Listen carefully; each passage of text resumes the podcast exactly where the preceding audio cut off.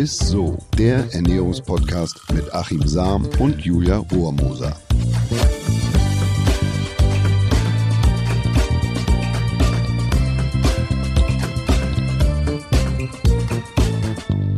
Hallo ihr Lieben und herzlich willkommen. Ihr hört Isso, den Ernährungspodcast mit Achim Sam und, und Julia und Julia Rohrmoser. Guck mal, jetzt war ich vor dir. Ja, heute dreht sich alles um das richtige Timing. Und zwar beim Sport. Wir erklären heute mal, wann wir wie viel und vor allem was trinken und essen sollten, was die absoluten Ernährungs-No-Gos vor und nach dem Sport sind und wie wir ja vermeiden, bei längeren Sporteinheiten in den Hungerast zu kommen. Ich muss sagen, ich freue mich sehr. Hungerast, das hört sich schon so gefährlich an. Ne? Also es kommt natürlich ganz stark darauf an, welchen Sport du machst, wie lange du Sport treibst und was du damit letztlich erreichen willst. Also willst du die Fettverbrennung ankurbeln oder willst du die Ausdauerleistungsfähigkeit steigern, weil du dich beispielsweise auf einen Marathon vorbereitest. Und man kann sagen, dass jedes Ziel eine andere Ernährungsstrategie, ein anderes Timing erfordert. Beispiel, wenn du also abnehmen willst, dann ist es sinnvoll, nicht unmittelbar nach dem Sport wieder zu futtern, damit man die Energiespeicher nicht gleich wieder füllt und dass der Körper noch überwiegend oder weiterhin auf die Fettreserven zurückgreift. Das wäre aber für jemanden, der trainiert, äh, weil er die Leistung steigern will, eher kontraproduktiv. Mhm. Der muss nämlich zusehen, dass die Energiespeicher schnell wieder gefüllt werden, damit die Regeneration auch schnell wieder einsetzt und man dann auch rasch wieder im Anschluss trainieren kann, sprich am nächsten Tag oder auch eine intensive mhm. Einheit wieder einlegen kann. Siehst also, es gibt wieder mal keine Pauschalregel, so wie immer im Leben, aber man sollte sich auch beim Thema Sporternährung nicht zu sehr verrückt machen. Okay, aber ich merke schon, dieses Thema muss man auf jeden Fall noch so ein bisschen aufdröseln. Dann lass uns doch am besten mal ganz von vorne anfangen. Was ähm, esse ich denn zum Beispiel vorm Sport, wenn ich leistungsfähiger werden will? Also für Läufer, Radfahrer und alle, die die Ausdauer steigern wollen, für die sind Kohlenhydrate der ideale Treibstoff und das beste Muskelbenzin. Das ist einfach so. Mhm. Die Energiegewinnung aus Fett und Eiweiß, die würde während des Sports zu einem schnelleren Leistungseinbruch führen, weil die Nährstoffe nicht so effizient verstoffwechselt werden können. Man muss sich also vorstellen, wenn ich dann jetzt vorher sehr fettreich essen würde, mhm. Da brauche ich viel mehr Sauerstoff äh, zur Verbrennung und das, deshalb sind Kohlenhydrate einfach für einen Sportler so das, das wichtigste und beste und einfachste Muskelbenzin. Einziger Nachteil, unser Körper kann nur ca. 300 Gramm bei Untrainierten und bis zu 600 Gramm bei Trainierten Kohlenhydrate in Form von Glykogen im Muskel speichern. Mhm. Und auch nur lokal. Das heißt, wenn du nur die Beinmuskulatur lokal bewegst, dann werden die auch nur da geleert. Also das sind die mhm. Reservoirs auch noch ein bisschen kleiner.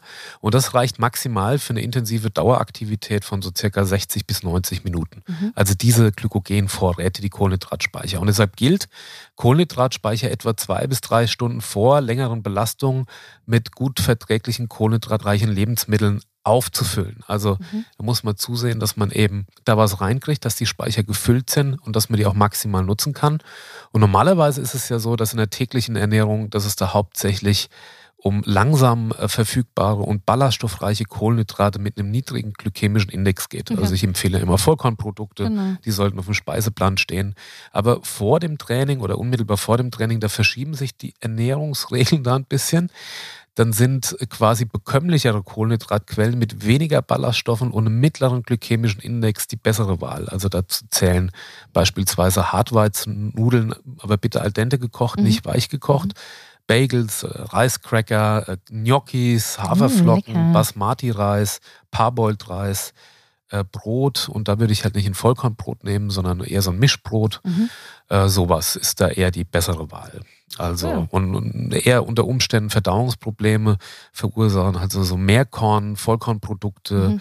Kohlgemüse in aller Art, Knäckebrot und so weiter, Müsli, das sollte man da eher vermeiden, weil es eben zu Problemen kommen kann. Als Faustregel kannst du dir also merken, die letzte große und kohlenhydratreiche Mahlzeit vor dem Sport sollte man so circa zwei bis drei Stunden vor dem Training ah, zu sich ah, nehmen. Okay. Und sie sollte leicht verdaulich sein, dass man da keine Probleme kriegt. Außer äh, man betreibt ein sogenanntes Train Low und Compete High. Das heißt, dass man mit wenig Kohlenhydraten im Trainingsalltag versucht auszukommen, damit der Körper lernt, mehr auf die Fettspeicher zurückzugreifen. Mhm. Also, mhm. dass man den Fettstoffwechsel trainiert. Mhm. Und Compete High heißt, dass man dann im Wettkampf mit vielen Kohlenhydraten, die man dann einspeichert und isst, dann einfach besser und schneller und ausdauernder wird und fährt. Also das, die Möglichkeit gibt es eben auch. Ja, cool. Und was mache ich jetzt aber zum Beispiel, wenn ich einen besonders empfindlichen Magen beim Sport habe? Da kann es tatsächlich helfen, wenn du öfter kleine Häppchen isst. Also das nennt man auch ein sogenanntes Nibbling-Prinzip. Durch die kleineren Portionen wird die Verdauung nicht überfordert und trotzdem erhältst du die wichtigen Nährstoffe und Kohlenhydrate, die der Körper für, für die anstehende Belastung braucht. Gut geeignet sind sowas eben wie Reiskräcker, Müsli-Riegel, Bananenstückchen, aber auch dieses so, so ein Misch- und Haferbrot ist mhm. auch gut. Grundsätzlich kann man eher oder sollte man auf so kohlensäurearmes, stilles und nicht zu kaltes Wasser oder Getränke zurückgreifen. Die sind mhm. besser verträglich. Oder wenn du jetzt dich nach dem Frühstück äh, bewegen willst und Sport treiben willst, mhm. dann kann man Säfte, wenn du einen Orangensaft trinkst, kann man mit so leicht löslichen Instant-Haferflocken bekömmlicher machen weil diese Fruchtsäuren, die werden gebunden, also abgepuffert und du hast nicht so Probleme letzten Endes mit der Verdauung. Obwohl man eigentlich sagen kann, dass man eher auf, auf reine Obstsäfte äh, mit einem hohen Säureanteil vom Sport eher verzichten soll. verträgt okay. man einfach nicht so gut. Noch. Und nochmal, du hast ja gesagt, dass man äh, ja gerade kurz vorm Sport am besten jetzt nicht mega ballaststoffreiche Kohlenhydrate sich reinpfeifen sollte. Wie sieht es denn jetzt zum Beispiel aus, wenn ich mir kurz vorm Sport was Süßes reinpfeifen möchte, wie so ein Schokoriegel oder so. Also ist das auch gut geeignet? ja, spannende Frage. Wenn die gesunden Carbs dann schon nicht gut sind, ne? dann, ja. dann doch wenigstens die ungesunden und was Süßes. Nee, und da sollte, man tatsächlich vorsichtig sein, weil äh, es ist so, dass Kohlenhydrate mit einem sehr hohen glykämischen Index, wie beispielsweise Süßigkeiten, Cola-Getränke oder so oder Softdrinks, aber auch weißer Reis oder weichgekochte Pasta, wie es hier auf den meisten Pasta-Partys, wenn man einen Marathon läuft ja, oder so oder ein Radrennen, so fährt, dann, dann gibt es meistens diese Pasta-Party. Und da ist die, die Pasta so weich gekocht, ja, das ist auch nicht günstig, weil es während der Belastung dann zu einer Unterzuckerung kommen kann. Mhm. Also man isst Kohlenhydrate, also was Süßes, und dann kann es aber zur Unterzuckerung kommen. Warum ist das so? Weil durch diese Kohlenhydrate oder die, die einfachen Kohlenhydrate schießt der Blutzuckerspiegel in die Höhe und sinkt dann mhm. auch rasch wieder mhm. ab. Und das kann während der Belastung dann letztlich zu einer schnelleren Unterzuckerung oder zu einer sogenannten Hypoglykämie führen oder dann eben zu einem Hungerast. Und die Folge sind dann äh, Schweißausbrüche, Kreislaufprobleme, Zittern, Leistungsabbruch. Mhm, da hm, kannst du okay. eigentlich nichts mehr machen. Also wenn, die, mhm. wenn du quasi unterzuckert bist während des Sports und nicht rechtzeitig auch was isst oder die richtigen Kohlenhydratquellen ja. isst, dann kannst du eigentlich wenig machen, weil du kriegst die Kohlenhydrate so schnell gar nicht mehr rein. Oh Gott. Redet man da auch schon von diesem Hungerast dann? Ja, ein Hungerast ist letzten Endes, es klingt zwar lustig, aber es ist eigentlich so der größte Feind von, von Ausdauersportlern. Ja. Das bezeichnet im Prinzip einen plötzlichen Energiemangelzustand. Also das heißt, dir stehen keine Glykogenspeicher mehr zur Verfügung und der Körper muss jetzt intensiv auf die Fettverbrennung zurückgreifen und die ist besonders aufwendig. Das heißt, mhm. man braucht da die bis zu 20-fache Menge an Sauerstoff und die fehlt dir natürlich im Leistungsprozess. Und dann, man hat wie so einen Tunnelblick, muss man sich das vorstellen. Also dann, dann muss der Körper irgendwo die Energie herbekommen. Ja, und das, das gewinnt er eben dann aus den, überwiegend aus den Fettreserven. Und weil es so aufwendig ist, können wir da eigentlich nur noch gehen oder auch die meisten müssen sich dann einfach hinsetzen und dann mhm. dauert es eben, ähm, ja, lange, bis man die Kohlenhydrate wieder drin hat. Also wenn einem das bei einem Marathonlauf passiert oder so, oder bei einem Fahrradrennen, dann kann man eigentlich nur noch aussteigen. Echt? Oh, so, krass. Ja, okay, ja. alles klar, dann ist also schon zu spät. Und was kann ich denn jetzt beim Sport essen, dass ich keinen Hungerast kriege? Das kommt natürlich wieder ganz drauf an, wie lange ja. du trainierst und wie dein Trainingszustand ist. Also wenn du einen trainierten Stoffwechsel hast und gut gefüllte Kohlenhydratspeicher, dann kann man so 90 bis 120 Minuten ähm, sich belasten, mhm. ohne dass man zusätzlich was essen muss.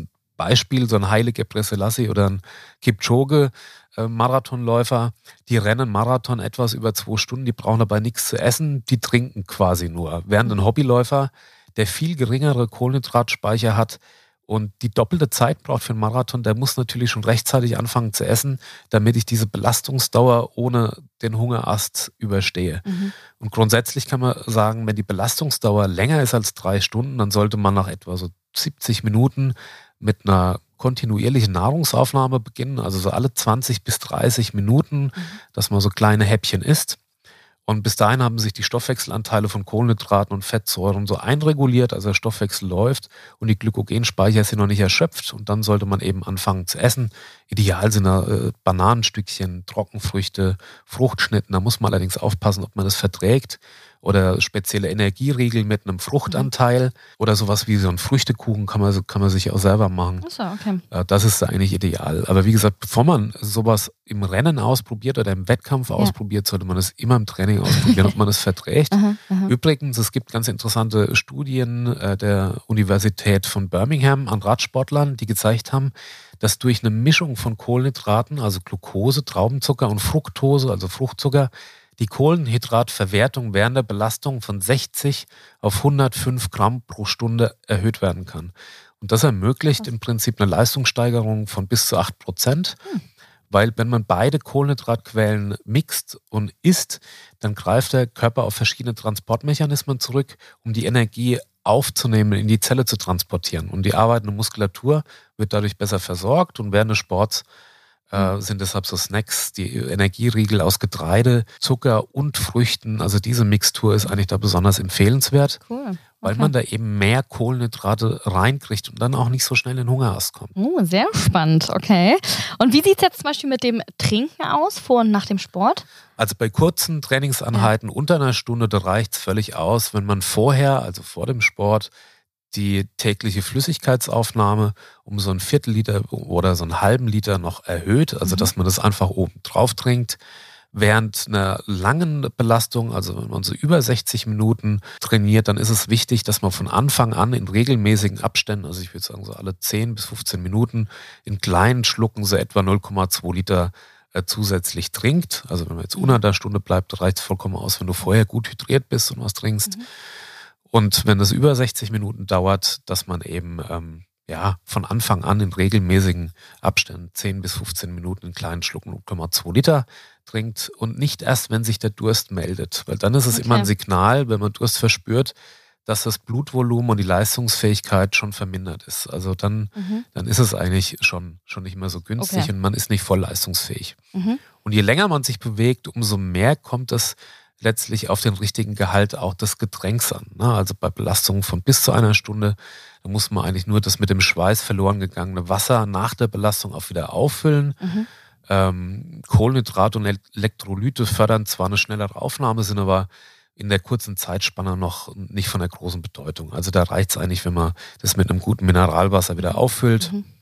Eine Belastung von einer Stunde oder ab einer Stunde bis zu drei Stunden da erfordert es dagegen neben dem Flüssigkeitsausgleich auch die Zufuhr von schneller Energie in Form von Kohlenhydraten. Zum Beispiel, es gibt sowas wie Maltodextrin, gibt es in Drogeriemärkten ja, genau, oder in, in, Apotheken, äh, was man mit, mit reingeben mhm. kann. Und ein großer Elektrolytnachschub, also dass man da mit Elektrolyten anreichert, ist auch da noch nicht erforderlich verbessert aber meistens den Geschmack. Ne? Mhm, also ja. wenn man jetzt ein spezielles Sportgetränk kauft, dann ist die ideale Zusammensetzung pro 100 Milliliter ist Wasser natürlich, dann fünf bis acht Gramm Kohlenhydrate, zum Beispiel eben aus Maltodextrin, mhm. das ist so ein Kohlenhydratgemisch, und etwa 40 Milligramm Natrium. Mhm, ne? Okay, super. Ja, und dann kann man vielleicht noch, also wenn man sehr sportlich ist, Belastung über drei Stunden. Das kommt bei mir nicht so oft vor, aber ja, vielleicht bei euch draußen. Dann verliert der Körper allerdings neben Wasser vor allem Natrium, Magnesium, Kalium und Calcium. Dann greift man am besten auf Sportgetränke mit einer Zusammensetzung pro 100 Milliliter zurück mit 5 bis 8 Gramm Kohlenhydraten, 40 bis 110 Milligramm mhm. Natrium und circa 10 Milligramm Magnesium. So, und dann kann man vielleicht noch auf Calcium achten, 4,5 bis es gehen hochgehen dann nur auf 22,5 Milligramm Kalzium. Alles klar. Ja, und äh, lieber Achim, was gibt es denn zum Beispiel dann äh, nach dem Sport? Das ist ja auch nochmal ganz wichtig. Kann man sich da was gönnen oder sollte man sich da was gönnen? Ja, die Phase nach der Belastung ist besonders wichtig, weil äh, in der Regeneration passt sich der Organismus an die vorausgegangene Belastung an. Das ist letzten Endes dann der Trainingserfolg, den man hat. Also nicht im Training wird man besser, sondern danach. Und deshalb sollte man mm. zusehen, dass man auch gut äh, regeneriert. Das heißt, der Grundstein für den Trainingserfolg wird nicht nur während des Trainings, sondern vor allem halt, wie gesagt, danach mhm. äh, gelegt. Und die Voraussetzung für eine gute Regeneration ist, dass die Kohlenhydratspeicher, also die Glykogenspeicher in der Muskulatur, unmittelbar nach der Belastung zügig wieder aufgefüllt werden. Okay. In der amerikanischen Untersuchung führte eine Kohlenhydratgabe direkt nach dem Radfahren zu einer 45 Prozent höheren Glykogenspeicherung als erst zwei Stunden danach. Krass. Man kann sich das so vorstellen, dass man unmittelbar nach dem Sport dann, dass die Zelle die größte Sogwirkung hat, die mhm. Energie auch aufzunehmen. Deshalb ist es so wichtig, dass man das unmittelbar danach auch macht, also Nahrungsaufnahme, Kohlenhydrate. Und deshalb ist es wichtig, dass man nicht unnötig lange eben dann mit dem Essen wartet, mhm. auch wenn man nach einem intensiven Training oftmals nicht so einen richtigen Hunger hat ja, oder einen Appetit verspürt. Ja, das kann mhm. auch ein Vorteil sein für jemanden, der abnehmen möchte, dass man das nutzt. Also nach einer intensiven Einheit ist man nicht so hungrig, als mhm. wenn man lang und moderat und Ausdauer trainiert. Aber auch da ändern sich die Ernährungsregeln auch wieder ein bisschen. Also während der ersten vier Stunden nach einer intensiven Belastung Das sollte man stündlich so 1 bis 1,2 Gramm leicht verdauliche Kohlenhydrate pro Kilogramm Körpergewicht und Mahlzeit zu sich nehmen. Und, und deshalb sind da ausnahmsweise, weil man hier schnell an die Kohlenhydrate kommen will, äh, sind ausnahmsweise Kohlenhydrate mit einem hohen glykämischen Index, also sogar von über 70, mhm. ähm, die bessere Wahl. Und weil die Lebensmittel letztlich für eine ganz rasche und hohe Insulinausschüttung sorgen. Und Glucose und Aminosäuren werden damit schneller in die Zelle transportiert und die Glykogenspeicher werden schneller wieder aufgeladen und dadurch setzt auch schneller die Muskelregeneration ein. Und das mhm. heißt, dass mhm. eben geschädigte Muskelstrukturen äh, ähm, ja, sich erneuern, ersetzt werden. Bei einer fett- und eiweißreichen Ernährung dauert die Regenerationszeit viel, viel länger. Und äh, Ach, darauf sollte man insbesondere dann achten, wenn man am nächsten Tag auch wieder ein Training hat oder wenn man dann wieder intensiv trainieren möchte. Mhm. Dann ist es wichtig, dass man da schnell versucht, ähm, da einfache Kohlenhydrate reinzukriegen. Man sieht es oftmals, nach äh, Fahrradrennen oder so, Tour de France, wie auch immer, mhm. dann stehen die im Zielbereich und hauen sich dann eine Cola oder einen Softdrink stimmt, oder sowas rein. Ja, ja, das, das machen die, um einfach schnell wieder äh, die Zelle zu beladen mit, mit Glykogen, dass da was drin ist mhm. und dass man nicht weiter in diesem katabolen Stoffwechsel ist, dass die Zelle eben hergibt, ja, sondern dass man schnell wieder mit der Regeneration ein, einsetzt. Lebensmittel mit einem glykämischen Index von über 70 wären zum Beispiel also Softdrinks, süßes, weißer Reis, Waffeln kann man da auch mal essen, Herrlich. weil die eben eine schnelle Kohlenhydratspeicherung mhm. unmittelbar nach der intensiven Belastung verursachen und, und dadurch hat man eine verkürzte Regenerationszeit und kann dann auch schneller wieder intensiver trainieren. Das heißt, es schmeckt nicht nur ausnahmsweise mal richtig, richtig lecker, sondern man tut dem Körper auch mal was Gutes dann damit. ja, wenn man sich ja, vorher lange und intensiv belastet ja, hat, dann kann man weiß. das machen. Okay. Beim Abendessen, da sollte der Schwerpunkt eher wieder bei auch Kohlenhydrate, auch gut verträglich, also eher mit dem mittleren glykämischen Index, aber fettarm, ähm, ja, und gut verdaulichen Gerichten sein, so, weil der Körper neben dem Auffüllen der Glykogenspeicher nach der intensiven Einheit damit beschäftigt ist, diese Eiweißstrukturen wieder aufzubauen, ist es auch wichtig, dass man Proteine damit mit, mit einbaut. Also dann nicht nur Kohlenhydrate, sondern auch beim Abendessen beispielsweise dann äh, Proteine mit auf dem Speiseplan stehen, weil diese kombinierte Zufuhr von Kohlenhydraten oder Proteinen, mhm. das ist quasi wie so ein Regenerationsturbo. Also dadurch durch die Kohlenhydrate wird Insulin produziert und damit ziehe ich auch die Proteine schneller in die Muskelzelle und erhole mich letzten Endes mhm. besser.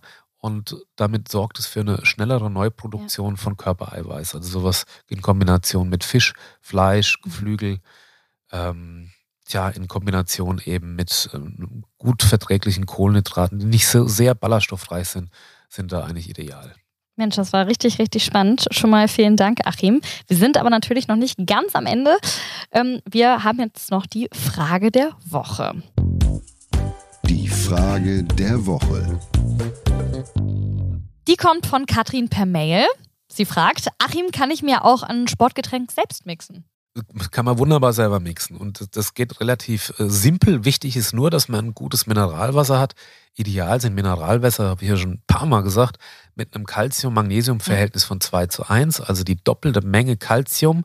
Warum? Weil der Körper genau in diesem Verhältnis die Mineralstoffe letztlich ausschwitzt. Und deshalb ist das Verhältnis so gut. Man kann sich merken, das perfekte Mineralwasser enthält 100 Milligramm Magnesium pro Liter und doppelt so viel Calcium. Also das ist die Basis. Und ein Sportgetränk mixt man sich total einfach, indem man mhm. ein Drittel Apfelsaft mit einem Fruchtgehalt von 100 Prozent nimmt. Dann hat man zwei Drittel Mineralwasser, also sich eine Schorle macht, ein gutes Mineralwasser und noch eine Prise Salz mit dazu gibt. Dann hat man eigentlich schon ein Sportgetränk. Mhm, so, cool. das ist ein super isotonisches Getränk. Das heißt, der Körper kann da was mit anfangen. Es liegt nicht so lange im, im, im Bauch rum, ja, sondern mhm. es wird schnell resorbiert und ich kann schnell auf die, auf die Flüssigkeit zurückgreifen. Easy, sehr cool. Ich versuche diese spannende Folge noch einmal ganz kurz zusammenzufassen. Also beim Timing kommt es auf jeden Fall voll darauf an, welche Sportart wir wie lange machen und was wir erreichen wollen. Ne? Das ist ja ganz klar jetzt nach der Folge. Wer abnehmen will, sollte beispielsweise nicht direkt nach dem Training was essen, damit der Körper auf die Fettreserven zurückgreift. Wer trainiert und Muskeln aufbauen will, der sollte schon was essen, damit die Energiespeicher gefüllt sind und die äh, ja, Regeneration laufen kann. Und was ich sehr spannend fand für Ausdauersportler und Sportlerinnen, vor dem Training verschieben sich diese Ernährungsregeln, die wir ja ständig von Achim oder auch aus dem Alltag kennen. Nicht mehr Vollkorn ist angesagt, sondern dann sind die bekömmlicheren Kohlenhydratquellen mit wenig Ballaststoffen und einem ja mittleren glykämischen Index die bessere Wahl. Alles wunderbar und richtig. Nur, dass die, die abnehmen wollen und danach irgendwie ultra lange mit dem, mit dem Essen warten, nicht abklappen. ja, okay, Äh, ne, also man soll es natürlich, man kann Ja. diesen, diesen Nachbrenneffekt, der ist nicht besonders hoch, aber letzten Endes geht es um ein Energiedefizit, wenn man äh, abnehmen möchte. Und da ist es eben äh, vorteilhaft, wenn man dann nicht unmittelbar danach eben was Süßes isst, sondern dass man eben weiter in diesem katabolen Stoffwechsel ist. Ja. Okay, sehr gut. Damit sind wir auch tatsächlich schon am Ende dieser Folge. Vielen, vielen Dank fürs Zuhören. Und wenn euch die Folge gefallen hat, lasst gerne eine nette Bewertung da. Darüber freuen wir uns ja immer sehr. Genauso wie über eure lieben Nachrichten und Fragen über Instagram. Wir hören uns nächste Woche wieder, ne? Würde ich auch. Also Mach's gut. ne, frohes, frohes Sporteln. Ja, genau. Tschüss. Ciao. Dieser Podcast wird euch präsentiert von Edeka. Wir lieben Lebensmittel.